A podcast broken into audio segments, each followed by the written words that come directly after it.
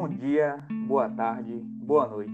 Não sei qual horário você está ouvindo isso. Meu nome é Bruno Ribeiro, sou estudante de Ciências Biológicas pela Universidade Estadual do Sudoeste da Bahia e hoje eu tenho uma convidada aqui comigo. Olá, pessoal! Então, eu sou a Adria é, e também sou estudante de Ciências Biológicas na UESB. Pois bem, hoje o tema da nossa discussão vai ser sobre os gafanhotos migratórios. Nos últimos meses aí teve uma uma especulação de a possível chegada de uma nuvem de 10 quilômetros quadrados formados por gafanhotos aqui no Brasil, né?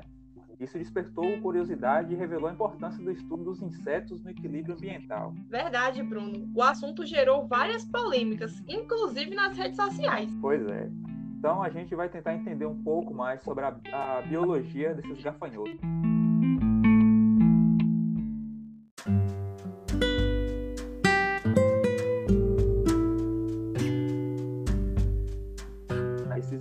Insetos, eles pertencem ao filo Artrópoda, da classe Insecta, ordem Orthoptera, família Acrididae.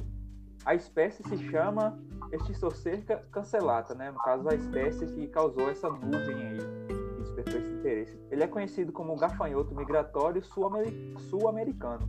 Eles podem medir aí de 7 a 8 centímetros na fase adulta.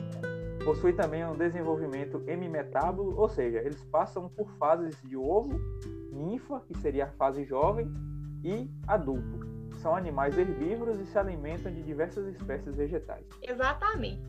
E uma grande preocupação né, da sociedade é justamente sobre o impacto que essa nuvem poderia causar sobre a agricultura. Sem falar das pessoas que acham que poderiam ser atacadas por gafanhotos, né? O que não acontece, um absurdo. Então, há muita preocupação em relação às plantações de culturas como o milho, o feijão, arroz e trigo.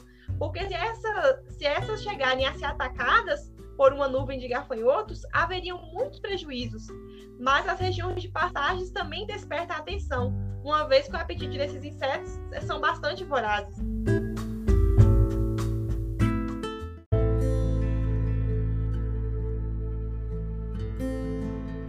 Outra discussão também que teve espaço aí foi a questão das mudanças climáticas, né, que chamou bastante atenção.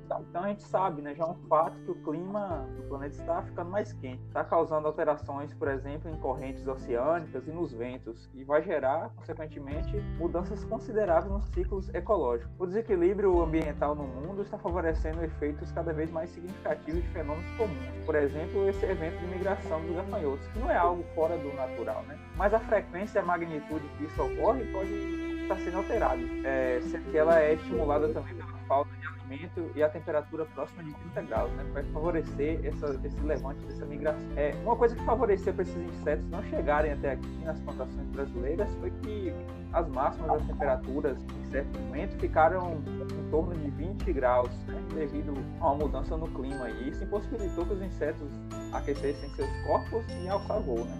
Isso reduziu o risco, na verdade. É algo bastante positivo. Sim, Bruno. E é sempre bom lembrar, né, que embora haja consequências econômicas e ambientais, os gafanhotos que estavam próximos ao Brasil não trazem prejuízos diretos à saúde humana, que é aquilo que nós dissemos anteriormente, né? Eles não vão atacar os humanos. É importante ressaltar que os insetos, eles não são vilões, já que as mudanças no planeta causadas pelo homem propiciaram alteração e distribuição de suas populações. Os insetos, eles formam um dos conjuntos de espécies mais bem-sucedidos na história do nosso planeta. Eles são importantes para a manutenção, inclusive, dos ecossistemas. Essa nuvem, por exemplo, ela pode ser fonte de proteínas para, para outras espécies. Por isso, nós temos que analisar sobre todos os aspectos, né? Os pesquisadores sempre dizem isso, para a gente analisar sobre todas as perspectivas. Com certeza, né? Não não existe só uma, uma definição do que é certo e do que é errado. É, um, é algo muito complexo e que realmente precisa de uma análise bem, muito bem feita. Com certeza. E é interessante a gente conhecer bastante sobre esses insetos para que a gente tenha também uma, uma opinião formada, né? Então, vamos estar falando um pouquinho sobre o ciclo de vida desse inseto.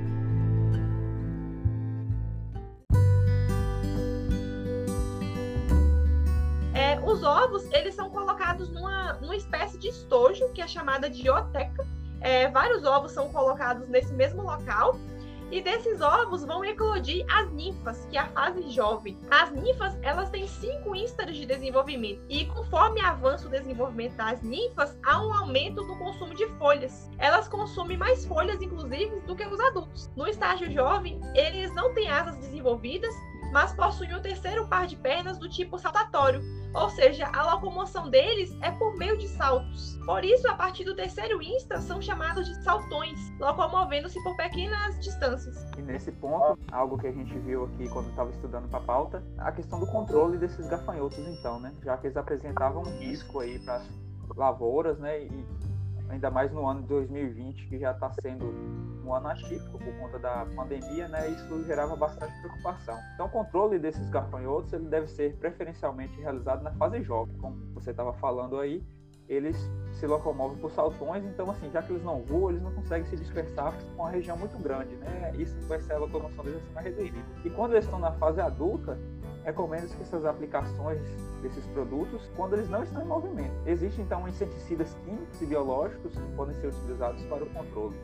Em muitos casos, se utilizam aviões agrícolas para aplicação de produtos devido a locais de difícil acesso. Embora isso também gere preocupações, né? porque você sair com um avião lançando um inseticida né, para matar esses gafanhotos, você pode estar acabando também matando espécies ali que não tem nada a ver com isso e que vai fazer uma falta no ecossistema ali, né? na cadeia trófica, por exemplo. Com certeza, Bruno. Isso também me deixa bastante reflexiva, né? Será que essa é a melhor alternativa? O que, que a gente precisa mudar? Quais hábitos precisamos mudar, analisar?